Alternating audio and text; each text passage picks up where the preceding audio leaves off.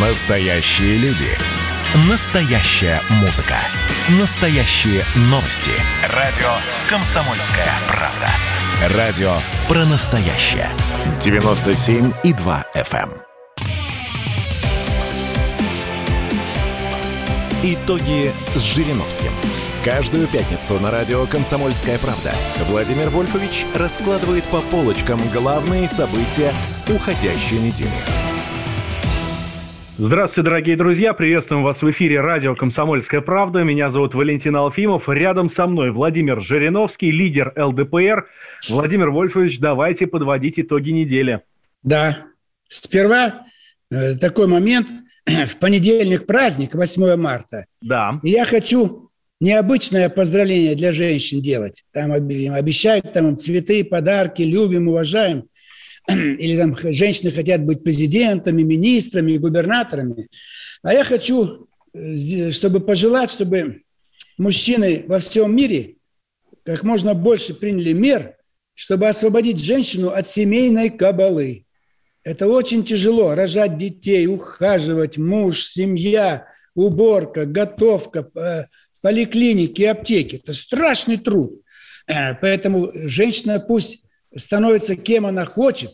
Никаких не, не должно быть тормозов. Э, Но главное счастье было для нее, если бы она была бы наиболее свободна. Но когда она вышла замуж, ребенок, все, это уже ее как бы повязывает по рукам и ногам надолго. Дальше. Вот у нас с вами, э, Валентин, э, я предлагал в свое время, когда сильные бу- бури были, э, там э, Оренбургская область, Челябинская, Красноярский край, сейчас это Алтайский край.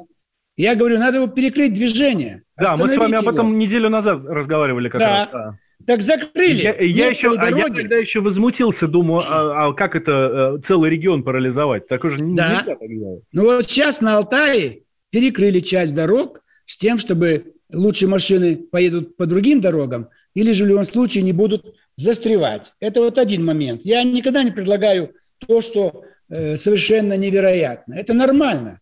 Давайте не поедем, если такие страшные бураны. Когда ямщик, помните, у Пушкина замерзал ямщик? А что он поехал-то? Жди, когда пройдет буря, и все, и потом поедешь. И последний еще такой же вот.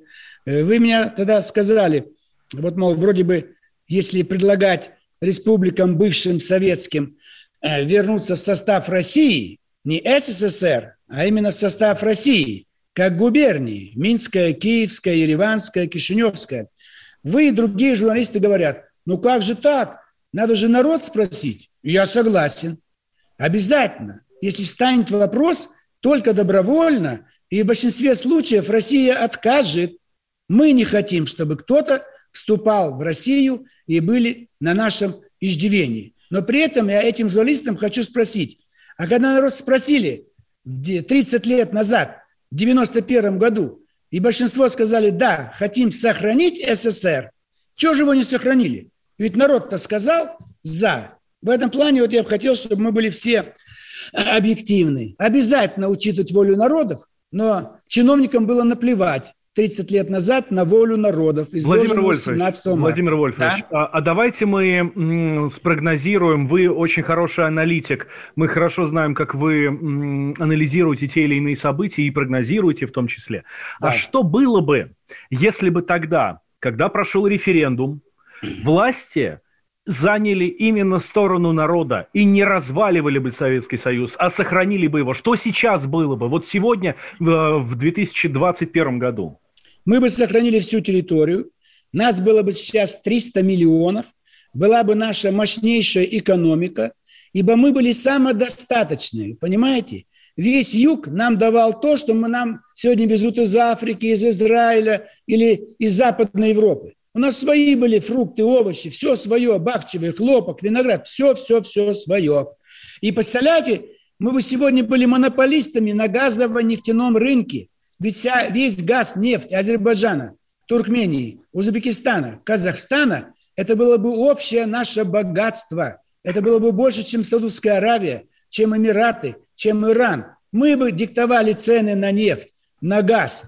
Все бы люди жили на местах. Не было бы беженцев, не было бы мигрантов, не было бы роста преступности. Раздать землю, э, сделать Столыпинский вариант, дать всем землю, освободить от налогов, помочь построить дома, э, была бы земельная э, проблема. И резко перенасытить рынок продовольствием и его экспортировать. Мы бы уже лет 20 экспортировали продовольствие, а мы только лет 5 последних экспортируем. Была бы великая страна, сколько бы семей сохранились. Тогда в Советском Союзе родилось от смешанных браков 22 миллиона детей. Сейчас бы еще 22 родилось бы. Уже было бы 50 миллионов. Никакого бы национализма не было. Национализм выжигается каленым железом не через насилие, не через деньги, а через смешанные браки – а, Владимир Вольфович, был... а как да? же вот вы говорите, что национализма бы не было, если уже в конце 80-х, в начале 90-х, когда еще Союз не развалился, мы же знаем вот эти вот э, этнические гонения на русских, я не знаю, в том же Казахстане. Моя да. семья, кстати, это тоже пережила. Ну вот, ну... ну вот так все бы остановилось. Но мы же это раскочегарили наоборот, в сторону продолжения выдавливать русских из всех бывших союзных республик. Это же наша с вами ошибка. А так бы все остановилось. Мало того, можно было бы это сделать через ГКЧП и отменить все республики, преобразовать их в области, назвать страну Россия, республика, 60 губерний, по 5 миллионов человек, русский язык основной и любой другой, сами выбирайте, хотите два еще, три, изучайте. То есть никаких ограничений для использования местных языков. Но русский повсеместно, как язык межнационального общения и общегосударственный. Армию продолжали бы сокращать. Не надо было бы этих проблем с созданием 14 армий. То есть все было бы великолепно, все а бы успокоилось. Бы, хорошо, а смогли бы ли э, сохранить экономику? Все равно же, ну, э, экономика Советского Союза, э, даже которая была в 80-х годах, она требовалась в жестких реформах. Ну, нужно было открывать рынки, границы. Э, вот в 90-х при условии сохранения Союза. А, да. Справились бы те правители с экономикой? Обязательно.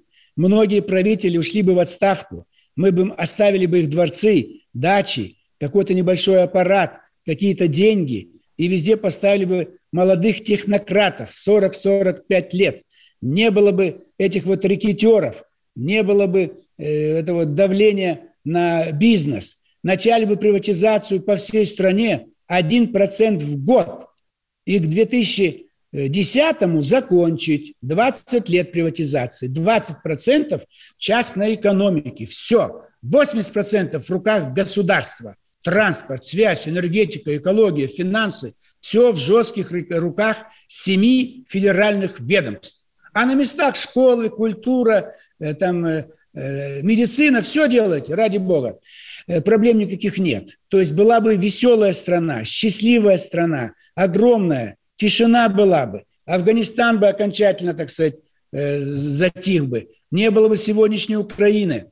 И я вас уверяю, все бы подчинились. Когда был объявлен ГКЧП, все они сидели и дрожали. В Дюшанбе, в Тбилиси, в Баку, в Таллине. Все ждали, что скажет Москва. Скажи им, что все, все компартии распускаем и все республики, все вы теперь э, областные центры единого российского государства, а на базе бывшей КПСС и ваших национальных компартий создаем две политических партии – социалисты и, или социал-демократы и консерваторы, и двумя колоннами на ближайшие выборы. Двухпартийная система, депутаты, две фракции, коалиционное правительство, парламентское большинство.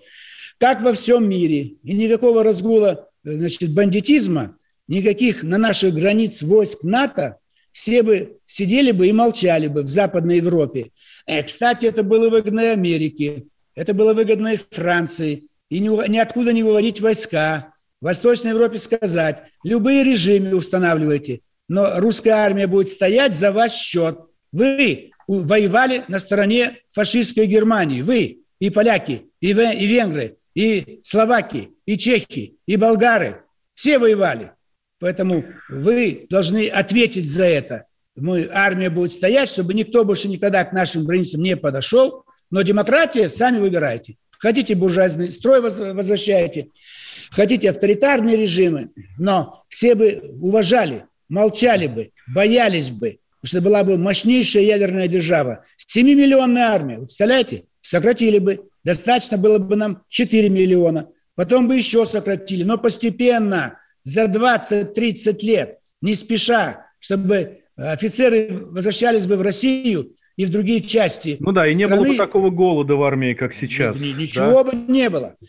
Мы бы все это могли сохранить. Никакого голода, никаких беженцев, никакой преступности. Часть офицеров бросить на, в новые полицейские службы, чтобы навести порядок, не допускать нигде террора, никаких грабежей, убийств, защищать новых э, бизнесменов. И в основном бизнес должен быть внутри государственных учреждений, чтобы они не были такие, э, что хочу, то и делаю. Не должно Ох, быть Владимир никакой... Вольфович, да, ну вот послушаю я вас и понимаю, что такое, э, ну, вы прямо описываете как будто рай какой-то. Так правильно, это все можно было сделать. И меня не хватало.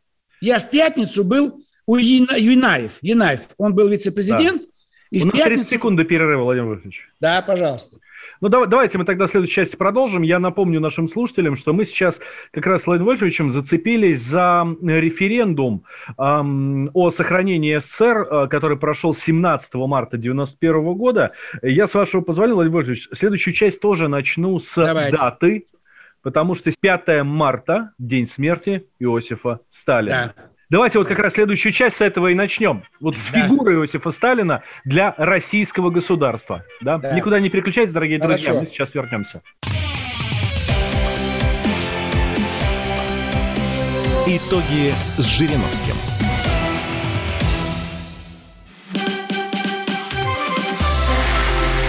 Это было начало. Это действительно история, которая будоражит. Так вся страна обалдела. И Россия родина слонов, она от океана до океана, да. И мы, мы всегда правы, мы никогда не сдаемся. И самое главное, что же будет дальше? Комсомольская правда. Это радио.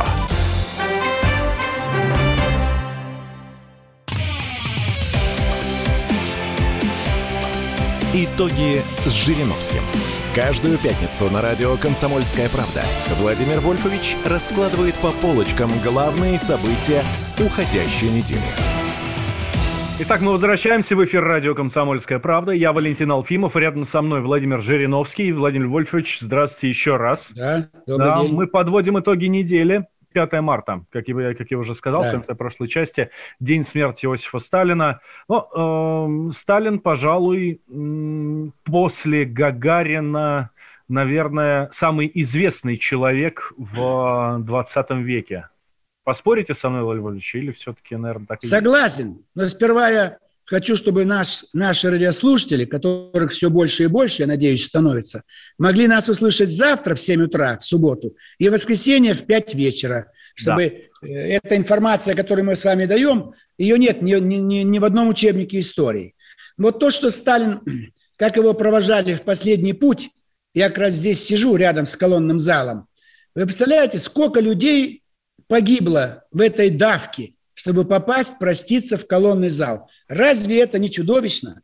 Назовите мне еще одну страну. Умер Буш-старший, никакой давки. Умер Деголь, никакой давки. Владимир Вольфович, ну, простите, ну, ни, ни в какое сравнение не идут ни Буш-старший, ни Деголь, хотя Деголь, конечно, тоже это величина, с Иосифом Сталиным. Так и, Валентин, я и хочу, чтобы у нас больше никогда не было руководителей, чья смерть будет вызывать так сказать, такое количество погибших. Вы думаете, люди погибли, которые любили Сталина? Это то же самое, что выходят на протесты десятки тысяч. Посмотреть, а что там? Какой Сталин? Вы понимаете, что это не, то, не та глубина уважения к нему, о которой вы думаете. Это было мероприятие впервые за сто лет. И вся страна ринулась. О, хоронят Сталина, пошли, поехали, посмотрим.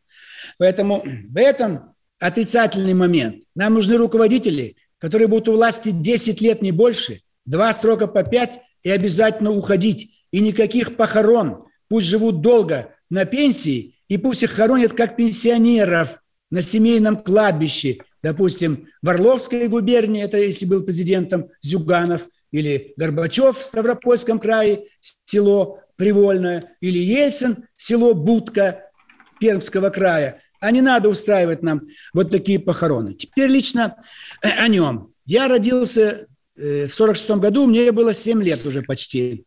Я бегу по коридору детского сада, смотрю, нянечки стоят у большого черного репродуктора и плачут.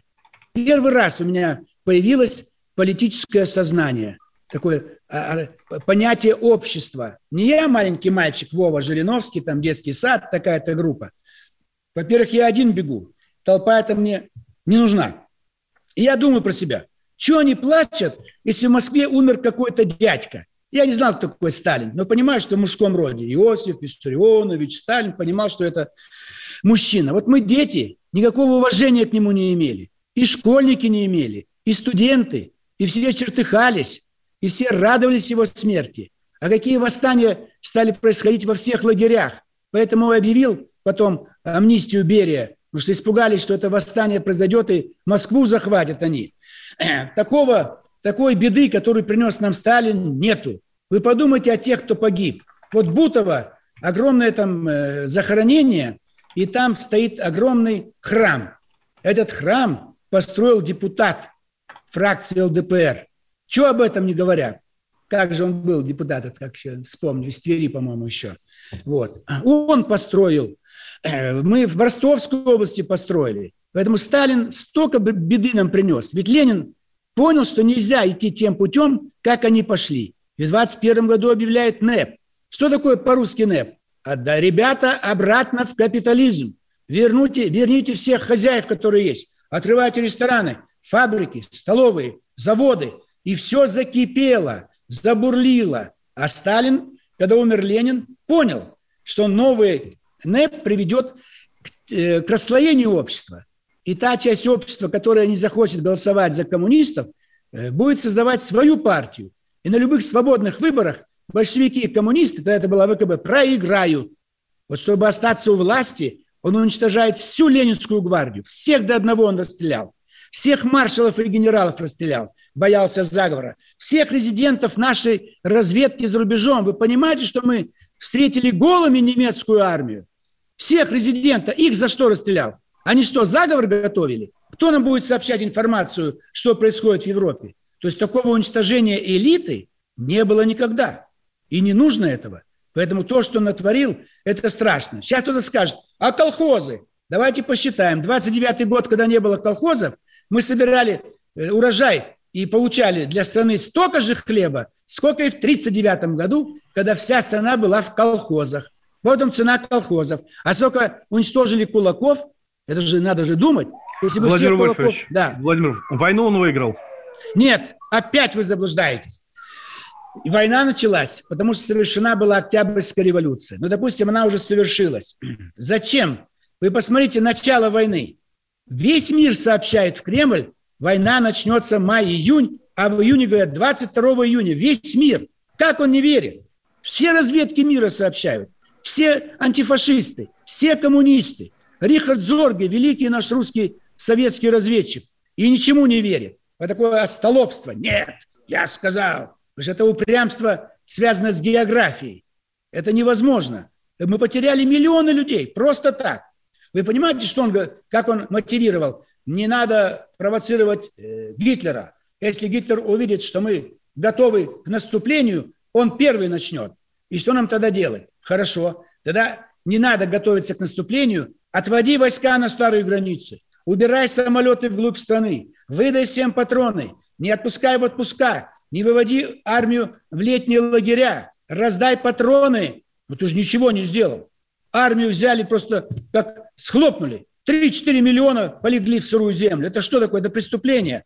Он сам 22 июня вечером сидел на даче и ждал ареста. Ареста ждал. Но Маленков, там этот Молотов, Каганович, Ворошилов, трусливые э, подельники не стали его арестовывать. Он понимал, что совершил преступление. Какая война? Он День Победы, ну, ладно, уже Парад Победы. Ну, это провели... не подтвержденная информация, что он ждал День... ареста. Там, Парад или... Победы, то полностью подтверждено. Парад Победы 24 июня. Он стоит на мавзолее, посмотрите, хмурый ходит туда-сюда. Ему стыдно. И больше ни одного парада Победы. Если он выиграл войну, почему он отменил парады победы? Почему Хрущев их не восстановил? Только Брежнев через 20 лет первый парад победы прошел 9 мая 1965 года. А зачем расстреливали тех, кто вернулся из плена? Зачем их снова в лагеря погнали? Уже Гитлера нет. Германия А- повержена. а почему, почему вы здесь Сталина в этом вините, Владимир Вольфович? Это же все равно, что сейчас в э, грязных, э, там, в нечищенных дворах винить Путина. Ну, не за все же Сталин отвечал. Но за это он отвечал. Ведь он, посмотрите, все, кто были в плену, французская армия, британская, итальянская, все, все вернулись домой. Всем им выплатили деньги за время нахождения в немецком плену, и они отдыхали, отдыхали. А наших людей погнали в Они были лагеря. встречены как предатели, да. На, на люди, которые вернулись э, в Советский Союз э, из э, немецких... Всех в лагеря. И они вышли из лагерей в 1955 году. Это страшно. Война, немецкий плен и советский плен. Да мы изуродовали. До сих пор у нас мужчин не хватает. Вот я фамилию, чтобы все знали, что я говорю правду. Депутат Скорлуков. Это Будовский полигон, огромный храм. Мы построили. Кто-нибудь об этом знает? Никто. Носят цветы туда. Паломничество. А это, все это э, было подготовлено и вложены огромные деньги нашим депутатам. Поэтому про Сталина не говорите. Человек необразованный, не только военного образования не имел, гражданского не имел, ничего. Да, он читал книги. Что ему делать в Сибири? Читал книги. Но чем он занимался всю свою жизнь, до 40 лет? Грабил банки и деньги отвозил Ленину на революцию. Поэтому не надо говорить. Посмотрите, что творилось с Красной Владимир Армией. но в то же время, в то же время миллионы людей боготворят Сталина. Даже сейчас, по- когда уже прошло 60 лет с момента его смерти. 70. Это, это и страшно, Валентин. Это и страшно. Это беда русского народа. Мы царя боготворим. Вспомните на Ходынке 1913 год. Несколько тысяч погибли, потому что обещали раздать подарки. Потому что вступление э, царя на царствование тоже боготворили. Шапки долой, кланялись, так сказать. А потом что? Чертыхались все. И когда царя убили, никто не вышел в Петербурге, в Москве, где-либо, чтобы хоть как-то э, э, скорбь на лице была. Все радовались. Поэтому так говорить не надо, боготворят. Боготворят знаете почему? Им бы хотелось, чтобы сегодня появился новый Сталин и всех богатых ставить к стенке. Их же меньшинство богатых, сколько там, 5 миллионов, 10 миллионов, а бедных 30-40 миллионов. Вот почему они боготворят. Потому что расстрелы шли каждый день. У меня в семье первый муж мамы был чекист, старший лейтенант. Он вывозил кулаков в Сибирь из Средней Азии. Так он приезжал, его рвало.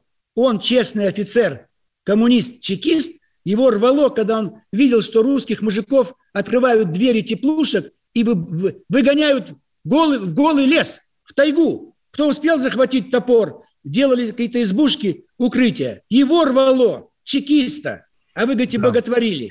Это не знали люди ничего, что творилось. А после войны зачем расстреляли ленинградских коммунистов? За что? За то, что Владимир они хотели Владимир сделать ленинградскую, э, российскую компартию. Владимир Вольфович, А готовы были давайте, эшелоны? давайте мы с вами продолжим. А, Давайте, Давайте продолжим давайте. после новостей.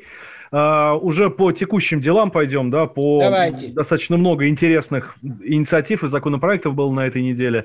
Владимир Согласен. Жириновский, лидер ЛДПР, и я, Валентин Алфимов. А, итоги недели мы подводим. Никуда, дорогие друзья, не переключайтесь, после новостей вернемся.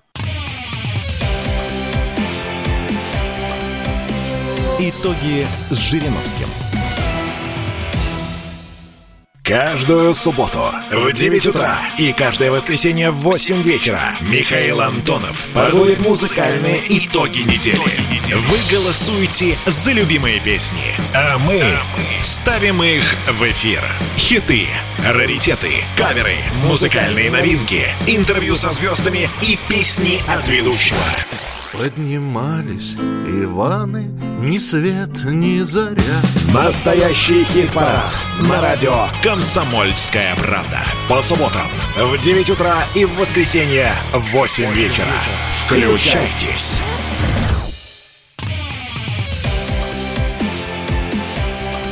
Итоги с Жириновским. Каждую пятницу на радио «Комсомольская правда» Владимир Вольфович раскладывает по полочкам главные события уходящей недели. Итак, в студии радио «Комсомольская правда» я, Валентин Алфимов. Э, Рядом со мной Владимир Жириновский, лидер ЛДПР. Подводим итоги недели. Владимир Вольфович, мы с вами обсудили две очень большие, очень серьезные темы. Есть что еще обсудить. Смотрите, давайте про образование поговорим в самом начале. Да. Да? В Государственную Думу внесен законопроект о том, что на льготных условиях вузы будут принимать детей из многодетных семей. Насколько да. это правильно, как вы считаете? Это старая советская такая вот э, как бы подкладка, что мы доведем образование такое, что там будут одни льготники и талантливые ребята, которые не из многодетной семьи, не инвалиды, не участники каких-то военных э, сражений. Они не попадут ни в один вуз. На этом проиграла советская власть. Вот я сам 50 лет назад выступал на диспуте физический факультет. Называлась «Демократия у них и у нас». Как у них я еще не знал, как у нас я сказал. Кадровые вопросы решаются просто. Вот два дела. Один участник войны, другой нет. Все. Который нет в сторону. Только участник войны становился студентом. И что мы получили? А потом, там, где кадровый вопрос, коммунист и БП, беспартийный, только коммунист на руководящую должность. Вот и мы проиграли. На Западе вперед шли таланты. Вот есть у нас свой Билл Гейтс, Стив Джобс, Цукербергер и другие. Нет, у нас есть Мавроди, все, мошенник. Вот до чего мы добились тем, что поступали дети на номенклатуры. Я сам поступал в, в университет, 100 человек нас приняли, Институт страны Азии Африки. Все дети номенклатуры, родители в ЦК, родители в Генштабе, родители дипломаты. Я один был благодаря Хрущеву. Он сказал, вы негодяи, примите хоть кого-то из провинции из простой семьи. Вот я оказался на 100 человек один из провинции, Алмата, куда еще дальше, и бедный. У меня ничего не было. Я даже еще не брился. А мне этот хам-декан говорит, почему вы не бриты? Да потому что это пушок еще. Дай мне деньги на бритву. Тогда я спрашиваю, почему я не побрился. То есть только Хрущев, он, наконец, Э, захотел, чтобы не шла эта э, челядь партноменклатуры. Где они сейчас все? Пропойцы, пьяницы, на пенсии ничего не могли, потому что воспитались э, дети высоких чиновников, которых не воспитали должным образом. В этом смысле многодетным семьям надо помогать, но если мы закроем двери в вузы для обычной семьи, где нету ничего, ни орденов, ни наград, ни многодетности, ни инвалидности, тогда мы будем терять. Давайте а, лучше на, вообще Владимир экзамены отменим. Вот а как мы поможем как многодетным. Совсем, как совсем отменить? Вообще. У нас сегодня мест в вузах больше, чем абитуриентов. Скажем, Но это в каких вузах, Владимир Вольфович, да? Э, все-то, естественно, хотят учиться в МГИМО, в э, МГУ, в э, физтехе, да? А в какой... А не надо туда хотеть учиться. Я там не учился. И лучшие наши инженеры, великие, там тоже не учились ни в физтехе, ни в МИФИ. Наши лучшие дипломаты МГИМО не кончали. Наши лучшие писатели литературный институт не кончали. Наши лучшие композиторы э, эти консерваторию не кончали. Поэтому не надо хотеть. Просто дайте возможность учиться дома по месту жительства. Тогда общежитие будет меньше. Нам надо. Всех примите. И за год вы увидите, ленивый, нерадивый, не туда попал и они сами отсортируют себя. Тогда не надо никаких льгот. Это не вотрепка, это большой стресс. Это все равно порождает коррупцию. Поэтому убрать экзамены полностью. Но и... вот сейчас, э, смотрите, Владимир Вольфович, сейчас и так э, упростили вот эту экзаменационную да. всю историю, дальше да. некуда, да? да. Все это из-за из пандемии. А, вообще, два экзамена сдаешь, и все, и вот тебе аттестат зрелости, да. и свободен совершенно. Да, да. Вот. А если хочешь в институт, ну тогда уже сдавай ЕГЭ полноценное. Разве это справедливо? Ты выпускаешься из школы, и тебя даже не проверяют вообще, насколько ты выучил-то все. Жизнь проверит. Я повторяю еще раз. Экзамен ничего не дает. Я до сих пор вспоминаю, когда была Грюнвальдская битва, 1410 год. Зачем мне эта цифра на всю жизнь в голове торчит? Потому что экзамены. Не хочу я больше этого делать. Зачем мне нужно запоминать все? Это было не ЕГЭ, обычные экзамены. Прекратите издеваться над детьми. Дайте возможность самим определиться с профессией. У нас полно вузов, которые готовят людей по тем профессиям, по которым у них работы не будет в ближайшие 10 лет. Вы кого готовите? Вы готовите брак. Поэтому пусть они сами поступят без всяких экзаменов и помочь им с профориентацией. Объясните им. Вот на IT должна быть очередь стоять. Айтишники, очередь 3, 4, 5 километров. Тогда будет порядок, чтобы люди шли туда, что будет наиболее э, важным. Угу. Поэтому здесь позиция одна. Мы проверочные все эти экзамены, все это липа, все это нервирует людей. Люди зубрят. Вот говорят, ЕГЭ, там что-то зазубрили. А обычные экзамены, мы что делали, когда не было ЕГЭ? Открывали учебник и зубрили, видели вопрос и смотрели на него ответ в учебнике и зазубривали, шпаргалки делали. Я не Но делал. Здесь, здесь, я с вами, здесь я с вами согласен, Владимир Вольфович. Конечно, э, мне э, простая система, я еще по ней сдавал экзамены в институт, вот, мне простая наша старая вот эта система экзаменационная, она нравилась куда больше. Э, хорошо, давайте дальше. Смотрите, вот оказывается, это ваш законопроект, очень важный, который да, вступил в силу да. на этой неделе. С 1 марта да. вступил в силу законопроект, который запре- э, запрещает высаживать из общественного транспорта детей до 16 лет. И э, интересный парадокс. Именно 1 марта, это вот в понедельник минувший, который был первый день на этой неделе, законопроект уже вступил в силу, а в Кирове 14 э, или 13-летнюю девчонку кондукторша высадила на 20-градусный мороз. У нее одного рубля не хватило до, да. до проезда. Не знал, что это ваш законопроект, Владимир Да, наш. Наш давно уже это пытаемся э, ввести. С трудом пробили вот сейчас. Ведь я сам был жертвой того, что кондуктор или контролер значит, нас или выпихивали из транспорта, или, допустим, у меня шапку сняли. Мне до сих пор ощущение холода на моей голове. Я любил ездить. Любой автобус, трамвай. Я ехал по маршруту до конца. Мне было интересно, куда он идет. Мальчишки в футбол играли, там э, всякие игры. А я ехал, смотрел страну, изучал ее, слушал разговоры взрослых в трамвае, троллейбусе. Но денег-то у меня не было. Иногда вот меня прищучивал кондуктор, шапку сорвала и на конечной остановке меня высадила и отдала шапку. Это чудовищно. Зачем издеваться над, над детьми? И ну, видите... слушайте, Владимир Вольфович, ваш законопроект, который сейчас уже стал законом, по сути, легализует безбилетный проезд для детей до 16 лет. Вы понимаете, что 16 я была... лет все езжайте, никто не высадит. Да, да, да, да. Пусть ездят. Оставьте детей в покое. Вы не можете им дать сытые завтраки. Не всегда можете дать хорошую одежду. Не всегда есть билет в кино, театр, на концерт. Пусть едут на нашем транспорте. Ничего не случится.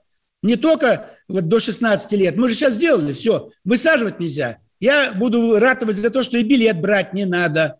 Давайте их освободим. У пенсионеров есть пенсия. А дети бывают с неблагополучной семьи, 10, 12, 13 лет, 14. Нет у него денег на проезд. И он едет и боится. Контролер, кондуктор будут его наказывать. Зачем мы э, делаем детей ущемленными? Потом они болеют. Отменить вообще плату для детей, а не только нельзя высаживать. Это вообще позор. Кто им дал право высаживать?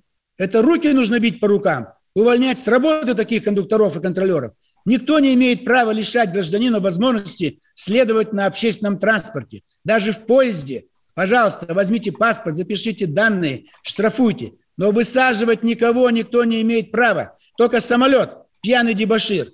Это был наш проект закона. Мы предлагали черные списки, чтобы их в самолет не сажать. Продолжают сажать в самолет, Хорошо, хоть сразу начинают вызывать полицию и высаживать. Поэтому правильно мы сделали. Я надеюсь, что больше не будет ни одного случая. Все дети России, никто не имеет права вас высаживать с любого вида транспорта. Поэтому родители, подумайте о том, чтобы у ребенка всегда было в кармане немножко денег на проезд. А еще лучше купить им детские проездные. Такие, видимо, есть на все виды транспорта. Да, такие есть. Чтобы очень... они копейки стоили. Пусть их в школе выдают. Мы даем сейчас горячие завтраки в начальной школе. Давайте всем ученикам давать обеды и бесплатные обеды. На это деньги есть у страны. Эти деньги вернутся здоровьем наших школьников. И сытые, и спокойно едут на транспорте, на общественном. Никто к ним не подходит, никто их не теребит. Вот когда будем платить э, стипендию э, на уровне средней зарплаты по стране, тогда можно требовать. А пока платим стипендию, где 500 рублей, где полторы тысячи, это копейки. Угу. Поэтому закон хороший, спасибо ЛДПР. Я уверен, что э, в Смоленской губернии, Владимирской, Хабаровский край никто никого не высадит больше никогда из э, общественного транспорта. Да. Мы дали а, указания Владимир губернаторам, направили письма, чтобы не дать команду ни одного человека не высаживать с общественного транспорта. Пусть даже он и старше, чем там до 16 лет. Не всегда же с паспортом они едут. Ну, стоит школьник-ученик, не подходи к нему вообще. Кондукторы, да, контролеры там или еще что-то. Освободите детей, то экзамены сдавать, билет брать, дома с родителями не лады, поссорился с девушкой, с парнем. Чего вы издеваетесь над молодым поколением? Оставьте его в покое, молодое поколение. Сегодня столько проблем на его пути жизненным, а вы его еще пусть развиваются, из пусть развиваются, да. А, небольшой перерыв, две минуты делаем. Я напомню нашим слушателям, что, ну, насколько я знаю этот закон, а, нельзя высаживать именно на мороз детей да, а в теплое время года, пожалуйста, вперед, лес, не лес, все что угодно можно. Но э, мы слышали, да, Владимир Вольфович говорит, что будет ратовать за то, чтобы вообще для детей до 16 лет отменить плату за проезд. Да, ждем, Владимир да. Вольфович, ждем. Да. Две минуты, небольшой перерыв, потом возвращаемся. Итоги с Жириновским.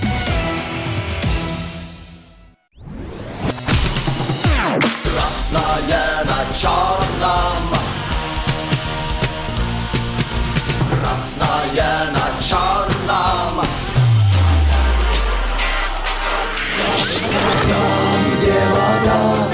И в небе смешки ломаных стрел. Я руки протягивал вверх, я брал молнии в гость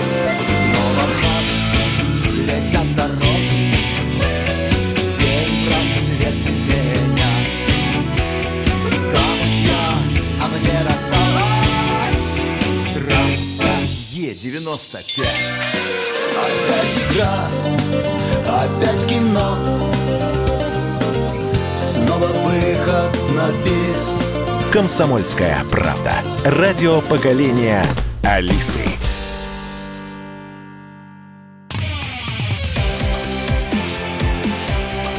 Итоги с Жириновским. Каждую пятницу на радио «Комсомольская правда» Владимир Вольфович раскладывает по полочкам главные события уходящей недели. Возвращаемся в эфир радио «Комсомольская правда». Владимир Жириновский, Валентин Алфимов, дорогие друзья. Так, самое интересное, сейчас у нас совсем мало времени, Владимир Вольфович, а тем очень много, поэтому давайте в режиме да, блиц. Коротко, коротко по всем да, темам. Да, да, да. Смотрите, новость этой недели, которая совершенно жутко просто встряхнуло все общество. Честно говоря, я уже забыл, что такие преступления бывают, и когда услышал, конечно, ужасно огорчился. Рабочий из Узбекистана ради наживы в поселке Кудьма, это Нижегородская область, убил целую семью, четверых человек. Работал в этой семье, ну, естественно, ему доверяли, работник же. Вот, убил четверых человек. А это проблема конкретной, это, ну, это конкретная история, или это проблема в целом мигрантов, преступной, преступности этнической у нас, вот это, Владимир Владимирович? Это проблема все-таки более глобальный характер. Когда говорят, что он выходит с Узбекистана, он не обязательно может быть узбек. Там много и таджиков живет, и людей другой национальности. Давайте называть это вариант Средняя Азия. Вот, к сожалению, я уже много раз говорил, давайте их не приглашать на работу к нам, а оставлять их там и там им давать заказы на любую их деятельность, близкую им, там хлопок, мясо, фрукты, бахчевые и так далее, и так далее.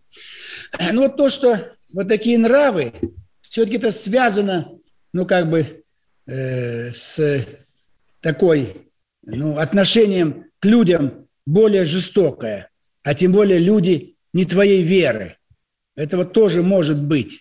Мы знаем по Афганистану, там были зверские расправы над русскими э, солдатами. На Кавказе, в целом, вот Сирия и ИГИЛ, все эти отрезания голов и так далее. Поэтому это, конечно, э, очень проблема такая, связанная с географией, к сожалению. Вы же видите, Афганистан не затихает. Друг друга вырезают уже 30-40 лет. То же самое Ирак. То же самое другие страны на юге. Ведь такое в Прибалтике невозможно. Вы же никогда не услышите, что эстонец работал в Псковской области у какого-то фермера русского и, уходя в Эстонию, вырезал всю русскую семью.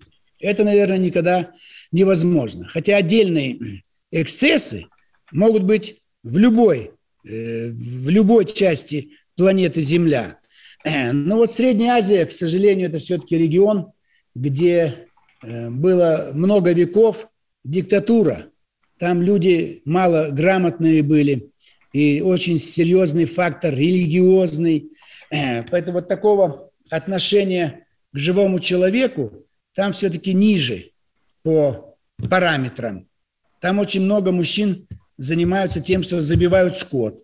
Вот зарезать овцу, быка, кролики, курицу, это все кровь льется, как говорится, по рукам с детства все это он видит.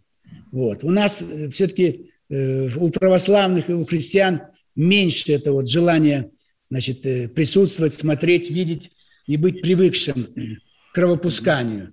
Или вообще ценность жизни все-таки у нас повыше. У нас скорее отпустят человека – Владимир Вольфович, ну, а разрешите мне вот с вами не да. согласиться? Пожалуйста. Посмотрите на все наши шоу на телевидении, где не просто перебирают грязное белье, а такую чернуху показывают, что страшно смотреть. У нас целый телеканал есть, где кроме криминала ничего не показывают. Вот даже Дмитрий Певцов, известный актер, который, кстати, снимался в одном из таких сериалов, главным героем был, да, а, он предлагает цензурировать культуру и телевидение. Говорит, спецкомиссия должна быть, чтобы они решали, что важно и что нужно людям. И это поможет обезопасить неокрепшие души. В общем, да. вообще запретить надо шоу типа там, вот ток-шоу, которое сейчас на телевидении есть. Конечно, мы слишком много раздеваем людей, раскрываем, так сказать. Слишком, ведь все фильмы каждый день по всем каналам убийство, убийство, насилие какое-то. Вот сейчас 8 марта, и что вы думаете? По одному из каналов будет показан фильм «Интердевочка». Неужели это заслуга э, женщин России? Это вообще очень, Они... это, это очень иронично, это как-то ну, поиздевались. Ну а зачем? На 8 марта, в честь 8 марта показывают фильм «Интердевочка». Ну так нельзя. Покажите фильм, где там просто чистая, спокойная семья. Обычно чист, помните, был фильм «А если это любовь?» В классе да, там мальчик да, и девочка да. полюбили. Там никаких сцен нету. И то их там разбирали в пух и прах. Поэтому надо, конечно, как-то остановить поток насилия через информацию. Вот мы говорим, что бывает, запускают там э, в сеть, интернет, э, значит, какие-то платформы, э, подстрекать к самоубийству. Так убирать все это надо, чтобы это вообще не звучало, это понятие самоубийства. Не показывайте этих руферов, которые прыгают с крыши на крышу. Не показывайте их этих вагоны прыгают электричкой, там сгорают. Сейчас уже меньше. Раньше прям показывали чуть ли не каждый день. Ведь перестали показывать. Кто-то дал команду. Мы больше не видим ни одного руфера, прыгающего с крыши на крышу. Ни один мальчик не сгорел, э, который сидел на крыше и затронулся провод. Так и здесь. Давайте наведем порядок. В Средней Азии много хороших ребят. Я помню фильм, узбек, узбек фильм. Парень узбек, а девушка русская. Надули эту какую-то шину из, из колеса. И на пруду они катаются, встречаются, музыка хорошая, чистые отношения. Чего вы не можете вот такие фильмы показывать? А если фильм показывают про басмачей и про зверство в Афганистане, то, естественно, вот эти ребята, которые приехали сюда, потом они здесь одни. Давайте разрешать приезд в нашу страну иностранных рабочих с семьей. Если он приедет с женой, с детьми, он будет добрый, спокойный. Дома жена ждет и дети. У него рука не поднимется на русскую семью. А когда он один, и несколько месяцев, а бывает несколько лет, его увольняют периодически, не платят зарплату, то есть зарабатывают на этом. Он начал работать 2-3 месяца, зарплату не платят, выгоняют, и они звереют. У них другие обычаи, другая пища, э, другие какие-то склонности. А тут они видят совсем другое все. Слишком мы резкие по культуре. Там mm культ мужчины, у нас чаще культ женщины. Это мусульманина, мужчину раздражает иной раз. И нас он начинает Ну, так вот, знаете, чего не хватает у нас да? Э, тогда каких-то центров культурных, которые будут э, доносить культуру до приезжих, да, доносить да. наши обычаи. Их надо да. ассимилировать в такой ситуации. Да, обязательно. Вот на, на танцплощадках были случаи, даже с убийством. Он с юга, Кавказ или Средняя Азия, подходит к девушке, потанцевал с ней, и все. Он считает, что это его девушка. У нас это не принято. У нас парень может даже поцеловать девочку на танцплощадке. И это абсолютно не означает, что теперь это его девочка. И доходит до разборок, которые у нас кончаются очень плохо. Должно быть ведомство по вопросам семьи, демографии, национальным отношениям. И вот там все это сосредоточить. Школы какие-то беседы проводить, их встречать как-то договариваться о чем-то, туда выезжать. Этого ничего нет. Вот да. он брошенный был в Нижнем Новгороде, разозлился на что-то и убил всю семью. Да, Владимир Вольфович, да. время, к сожалению, подходит к концу, да. мы будем прощаться. Давайте да, до тогда до, до следующей недели. До свидания всем. А, до следующей встречи. Да, на следующей неделе мы с Владимиром Вольфовичем снова будем подводить итоги недели. До свидания. Итоги с Жириновским.